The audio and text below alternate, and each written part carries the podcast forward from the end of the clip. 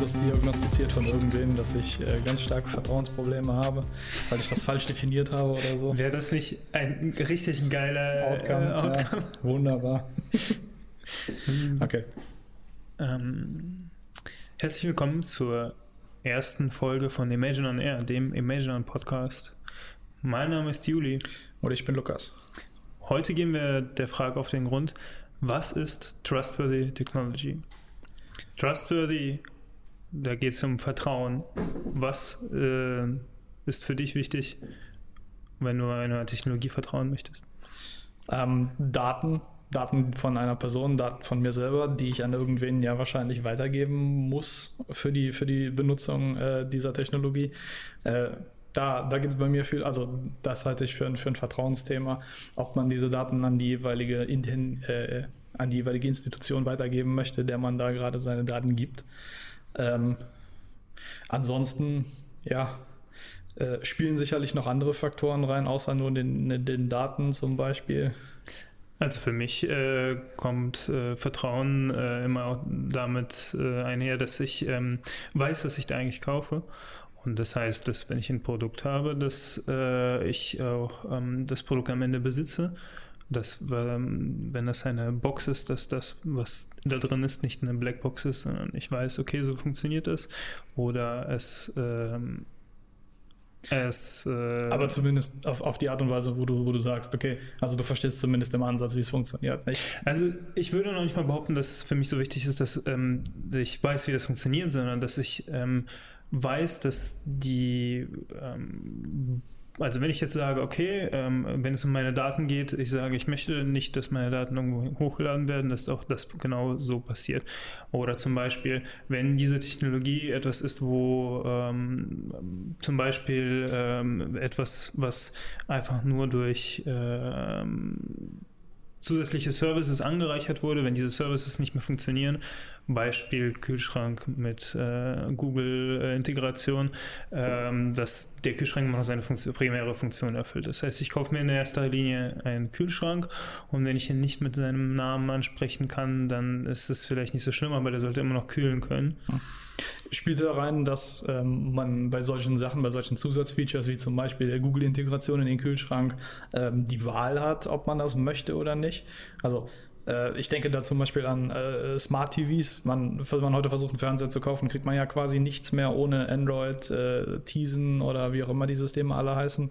Ähm, ob man das jetzt nur möchte oder nicht, weil man vielleicht einfach äh, sowieso schon anderes Equipment hat, das diese Aufgaben eh schon übernimmt und man sich davon eigentlich auch nicht trennen will, man einfach nur einen neuen Bildschirm möchte quasi, äh, kriegt man die heutzutage trotzdem eigentlich fast nur noch mit Smart Features, wie zum Beispiel irgendeiner Steuerung oder sowas, wo man jetzt zum Beispiel gar keine Chance hat, sich dagegen zu entscheiden oder zumindest nicht wirklich. Ja, das finde ich eigentlich schade, ähm, vor allem auch ähm, naja, das ist immer diese alte Debatte. Wenn du jetzt einen Laptop hast mit einer eingebauten Kamera, ähm, es gibt Leute, die verdienen Geld damit, Sticker zu produzieren und zu vertreiben, die man sich dann über diese Kamera kleben kann. Woher kommt das? Weil eben äh, der Benutzer des, äh, ähm, äh, des Laptops nicht äh, der Firma vertraut, die den Laptop herstellt.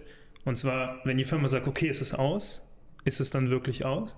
Und das hat ja auch viel mit Vertrauen zu tun. Das heißt, wenn ich ähm, Trustworthy Technology als Begriff nehme, dann ist das etwas, wo ich entweder absolut sicher sein kann, weil es einfach technisch gesehen, also wenn ich meiner hm. Alexa den Strom entziehe, dann weiß ich, da kann die nichts äh, nach außen senden. Das hoffst du. Bis rauskommt, dass eine versteckte Batterie eingebaut ist.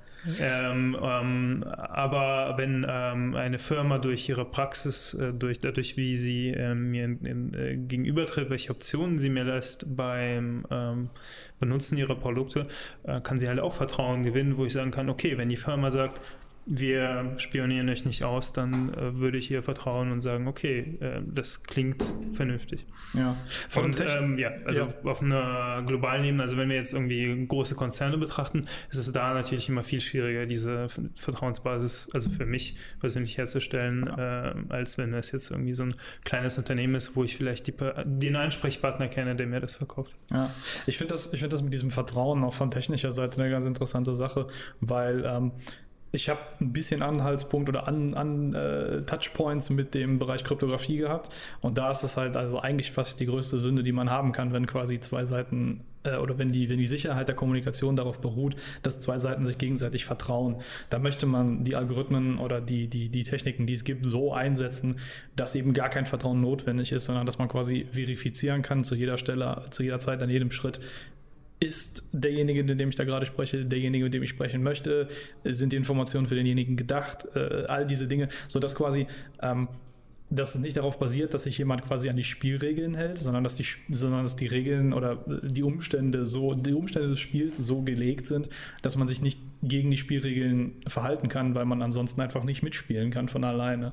Da würde ich mir, also sowas würde ich mir in, in, in so einem Technologiesektor, der, der sich an Endbenutzer richtet, eigentlich auch wünschen, wo man ähm, ja, ich meine, man kann sagen, der Schritt, äh, das Gerät ins Wi-Fi zu holen, ist vielleicht äh, äh dies oder, oder, oder äh, etwas ähnliches, wo man quasi äh, demjenigen dann, äh, aber das ist auch wieder so ein Schritt, das ist halt alles oder gar nichts. Also man hat da nicht die Möglichkeit zu sagen, mich interessiert, weiß ich nicht, Google Calendars auf meinem, auf meinem Smart Fridge, aber ich möchte nicht, dass mein das Google Assistant in der Küche das Mikrofon anmacht. großartig auswählen, was davon jetzt tatsächlich stattfindet, kann man ja an der Stelle nicht. Naja, wenn man eine Technologie entwickelt, bei der zum Beispiel der Assistant lokal funktioniert, äh, wo man sagen, äh, ein Gerät haben kann, die Smart Mikrowelle, mit der man sprechen kann, die aber keinen Internetzugriff braucht, das ist auch direkt, also das ist nur möglich, wenn dieses Feature von vornherein mit diesem Use Case entwickelt, also man an diesen Use Case gedacht hat, wenn man das entwickelt hat. Das heißt, wenn man das vorher entwickelt hat mit so, ja, wird schon irgendwie klappen und äh, Privacy last, dann äh, wird es so ein Produkt einfach nicht geben, weil es technisch äh, viel schwieriger ist, zurückzurudern und dann auf einmal äh, mit dem Produkt die Privacy halt ähm, oben drauf zu tackern. Das heißt, ähm, also diese Bedenken, die wir jetzt äußern oder die Wünsche, die wir jetzt äußern, müssen als Grundlage der Entwicklung von so einem Produkt äh, dienen, weil nur dadurch kann man überhaupt dieses Ziel erreichen. Ja, ich, ich, ich mag dieses, äh, diese Idee von dem, von dem lokalen äh, Voice-Assistenten eigentlich sehr gerne. Ähm, ob das jetzt daraus besteht, dass man tatsächlich alles komplett lokal machen kann, was einen natürlich in gewisser Weise einschränkt. Ähm, man könnte sich vorstellen, dass man es vielleicht so macht, dass äh, äh die Funktionen für den Voice-Assistenten äh, nur in bestimmten Intervallen abgedatet werden, also wo, vielleicht mit einem Android-Update eine neue Capacity kommt, wie, keine Ahnung, äh, äh, schlag mir related Filme vor zu dem, den ich gerade schaue oder sowas. Ähm, man könnte sich das auch so vorstellen, dass man sagt, okay, der kann, also der Chip kann einen Großteil der Sachen lokal und äh, die Sachen, die er nicht lokal kann, also für die er keine Antwort hat, die kann er quasi dann weitergeben ans Internet. Ähm, es gibt ja dieses, also es gibt ja jetzt schon quasi äh, so eine teilweise Implementation. Also ähm, wenn du zum Beispiel eine SMS mit äh, Voice schreiben möchtest, brauchst du dafür eigentlich keine Internetverbindung. Das kann äh, Android ja mittlerweile einfach so ohne Internetverbindung über die Tastatur mit diesem ähm, ähm, Diktiergerät. Ähm, aber ja, also so, sowas, sowas, was darauf noch antworten würde oder sowas, woran man halt, wo man vor allem diese Funktionen, die äh, ich, ich benutze zum Beispiel ganz gerne für den Voice-Assistenten für Sachen, die einfach irgendwie Busy Work sind, wie, keine Ahnung, ich möchte jetzt einen Timer haben, äh, muss ich nicht in die Timer-App gehen und da irgendwie äh, mit 15 äh, Klicks einen Timer erstellen, sondern ich sage einfach, ich will einen Timer also ah, sowas ja. wären die Aufgaben, die man so machen könnte. Sobald das Gerät, wo der Assistent drauf ist, mit dem Internet verbunden ist, bist du wieder in der Vertrauensfrage. Vertraust du dem Unternehmen wirklich, dass das, was du da reinsprichst, nicht aufgezeichnet und doch noch an die zu Analysenzwecken geschickt wird? Also ich meine, zu Analysenzwecken wäre ja fein, aber das ist dann noch die viel größere Vertrauensfrage, wenn das Unternehmen sagt, wir benutzen die Daten nur für Analysezwecke. Ist das wirklich so? Ähm, dass sobald es, also wenn du dein Android-Telefon benutzt und da irgendwas reindiktierst, ich könnte mir nicht mehr sicher sein, ob wer da alles nachher Zugriff auf diese Daten hat, ob das aufgezeichnet wird, ob das, ähm, wer das analysiert und was davon mir nachher als Werbung äh, empfohlen wird. Heißt das, heißt das in der Folge, dass ein Gerät mit Internetanschluss eigentlich niemals zu Trusted, äh, Trusted Technology gehören darf oder kann? Nein, ähm, es geht eher darum, dass ähm, ein, also ein Android-Telefon ist ja eine Ansammlung von ganz vielen, vielen, vielen Dingen und da sind so viele Variablen im Spiel, dass ich als Softwareentwickler niemals selber das überblicken könnte schon und da ganz zu schweigen von dem normalen Endverbraucher. Das heißt, wenn äh, man hier Trust herstellen möchte, dann muss das von Grund auf passieren. Und bei einfacheren Geräten ist es natürlich auch einfacher, den Trust herzustellen. Es ist nur so, dass Android eben nicht mit Privacy First äh, gewesen ist und das nachträglich da einzubauen. Du hast ja gesehen, wie lange es gedauert hat, bis man da überhaupt diese Berechtigungen, die man ein- und ausschalten kann, da eingebaut hat. Und hier sogar jetzt ist die Situation nicht wirklich zufriedenstellend. Und das Internet kann man keine Anwendung entziehen. Das ist mittlerweile quasi ein Grundrecht für alle Anwendungen geworden, wo man gar nicht explizit nachfragen muss. Und in gewissem Sinne ist natürlich äh, die Abwägung Persönlichkeitsrechte gegenüber Bequemlichkeit, aber ähm, also wenn äh, die Software, die ich benutze oder die Hardware, die ich benutze, mit diesen Prinzipien designt worden ist, dann ist es doch wesentlich, also eine ganz andere Ausgangssituation wo man dieses Gespräch hat, anstatt das, was wir jetzt haben, wo man täglich über Datenleaks äh, hört äh, und äh, äh, Audiodaten von irgendwelchen äh, aufgezeichneten Gesprächen irgendwo anders hingeleitet werden, als sie eigentlich hin sollen und so weiter. Wie stellst du dir den Vorgang des, äh, also quasi den Vorgang des, vom Aufbauen von Vertrauen von bestimmten Herstellern, wie stellst du dir das vor? Also, weiß ich nicht, ein neuer Hersteller kommt daher und sagt, ja, wir haben jetzt hier ein neues Produkt, das, keine Ahnung, hat irgendetwas, was potenziell in dein, äh, über, viel über dich verraten kann. Von mir ist eine Kamera oder eine, ein Mikrofon oder sowas. Was muss der Hersteller tun, so umrissen, um irgendwie so ein bisschen dein Vertrauen für sich zu gewinnen? Außer, also sagen wir mal klar, wenn der Hersteller jetzt eine ewig lange Historie hat von, von guten oder, oder äh, im Gegensatz dazu schlechten Projekten, ist das natürlich ein Einflussfaktor, klar, aber sagen wir mal, das fehlt. Sagen wir mal, das gibt es nicht. Das ist eine interessante Frage. Also das Erste, was mir dabei einfällt, ist ähm, Open Source. Das heißt, wenn es darum geht, zum Beispiel, dass ich meinem E-Mail-Programm vertraue und dass es nicht meine E-Mails mitschreibt oder was auch immer, dann, äh, also zum Beispiel ProtonMail macht das ja so, dass quasi die E-Mail verschlüsselt komplett bis zum Endnutzer kommt und erst auf dem Endgerät entschlüsselt wird. Das heißt, die ähm, Server-Software ist bei denen Closed Source, aber die Client-Software ist Open Source. So kann man nachvollziehen, was denn da überhaupt passiert. Oder beispielsweise auch Telegram macht das auch, dass äh, die eben die Clients als äh, Open Source zur Verfügung stellen, sodass Leute eben nachschauen können, was da eben genau passiert.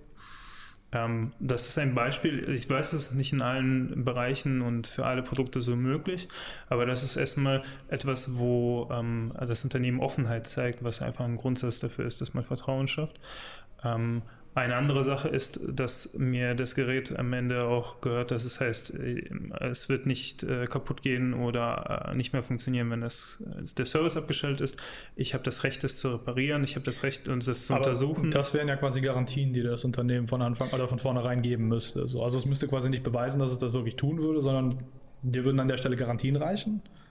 Natürlich, also wenn das Unternehmen, also wir können nicht äh, in die Zukunft sehen, wenn das Unternehmen aber dann beschließt, die Garantien, die es versprochen hat, äh, zu brechen, dann ist es eine ganz andere Situation, als wenn da niemals drüber gesprochen wurde und auf einmal werde ich verklagt, weil ich irgendwie den Data Flow von meinem Google Home analysiert habe oder so. Hm. Ich meine, ähm, mein Punkt ist, oder worauf ich hinaus möchte, ist quasi, äh, bevor Trusted Technologies eventuell zu einem neuen Buzzword wird, wo man einfach einen Sticker auf äh, Dinge draufklebt und sagt, ja, da brauchen Sie sich jetzt keine Sorgen mehr zu machen, dass das natürlich irgendwo in der Natur des, des Dinges liegt, dass man ein bisschen Vertrauen äh, entgegenbringen muss und dass das quasi äh, äh, eine Interaktion ist, die auf gegenseitigem, ich will nicht unbedingt sagen Respekt, aber sowas in der Art basiert. Ähm, sollte man dabei wahrscheinlich nicht aus den Augen verlieren. Ähm, und das ist quasi, ja, also dass man quasi was vorstrecken muss, um was zurückzubekommen. Ähm, und nicht, dass es einfach heißt, weiß ich nicht, dieses Gerät ist äh, zertifiziert durch irgendein, äh, irgendeine zentrale Stelle, die sich, äh, ja. Naja, der weiße letzte Schuss ist ja immer Auditing, aber ähm, der Aufwand, der theoretisch notwendig ist, um so komplexe Systeme zu auditen und vor allem ich meine, wenn es jetzt zum Beispiel um die Spracherkennungssoftware von ähm, äh, Amazon geht, ähm, also ich, da gibt es schon äh, Alleinlimitierung dadurch, dass sie ja nicht irgendwie alles verraten äh, dürfen. Ähm, also die haben ja auch ein ähm, Firmengeheimnis, was mit ihrer Technologie zu tun hat. So, das heißt, ähm, Auditing kann dich insofern äh, so weit bringen, dass du sagst, okay, die Daten sind sicher, die Daten sind anonymisiert, die Daten äh, äh, werden nicht an Dritte weiter oder unberechtigte Personen weitergegeben. Äh, und das ist äh, im Endeffekt ist das die größte oder beste Garantie, die man bekommen kann. Aber ich glaube nicht, dass das für alle Produkte, wo das relevant ist, realistisch ist. Das heißt, der erste Schritt wäre auf jeden Fall, dass das Unternehmen selber sich aktiv damit auseinandersetzt und dann auch ähm, selbst ähm, die Schritte einleitet da, dazu, dass es überhaupt dazu kommen kann, dass man Vertrauen aufbaut. Ja, genau. Und richtig, also das Unternehmen muss selbst an der Stelle aktiv werden. Und äh, wenn das Unternehmen selbst von sich aus sagt, okay, wir wollen Trustworthy Technology herstellen äh, unter den und den und den Kriterien, dann ist das schon mal ein sehr guter Anfang. Mhm. Okay. Na gut. Fassen wir zusammen, was haben wir für Kriterien für Trustworthy Technology festgestellt? Ich habe es nicht mitgeschrieben. Also ich weiß, dass du am Anfang gesagt hattest, ähm, dass dir wichtig ist, dass du ähm, dein, äh, Kontrolle über deine Daten hast und dass die, dass du weißt, was mit denen gemacht wird und die auch, ähm, also ich äh, spinne das jetzt mal ein bisschen weiter, dass du auch weißt, äh, wo sie sich befinden und wie man sie löschen kann. Ja, wir haben darüber gesprochen, dass man die Möglichkeit hat, äh, diese Sachen optional zu machen, also seine Daten quasi oder die Menge, dass man Kontrolle darüber hat, ob man oder und in welchem Ausmaß man Daten weitergeben möchte.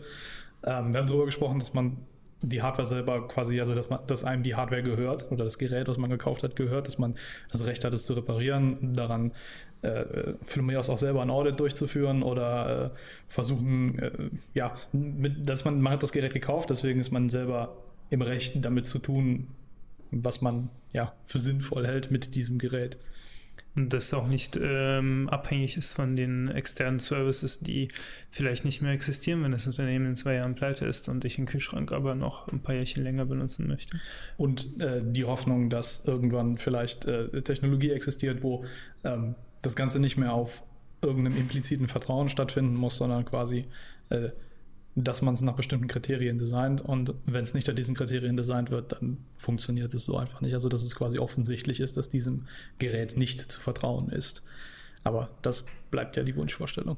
Und die letzte Sache, die wir besprochen haben, ist, dass man eben auch Vertrauen dem Unternehmen gegenüber äh, haben kann, wenn das Unternehmen selber Schritte einleitet, ähm, trustworthy zu werden, ähm, über verschiedene Auditing-Verfahren, aber auch über äh, eben explizite äh, Privacy Policies, äh, die bestimmte Dinge äh, nicht zulassen und äh, quasi, wenn sich das Unternehmen selber zu diesem Credo bekennt und dementsprechend die Produkte entwickelt, ist das schon äh, ein großer Schritt in Richtung Vertrauen. Ja. Vielen Dank und auf Wiedersehen. Auf Wiedersehen.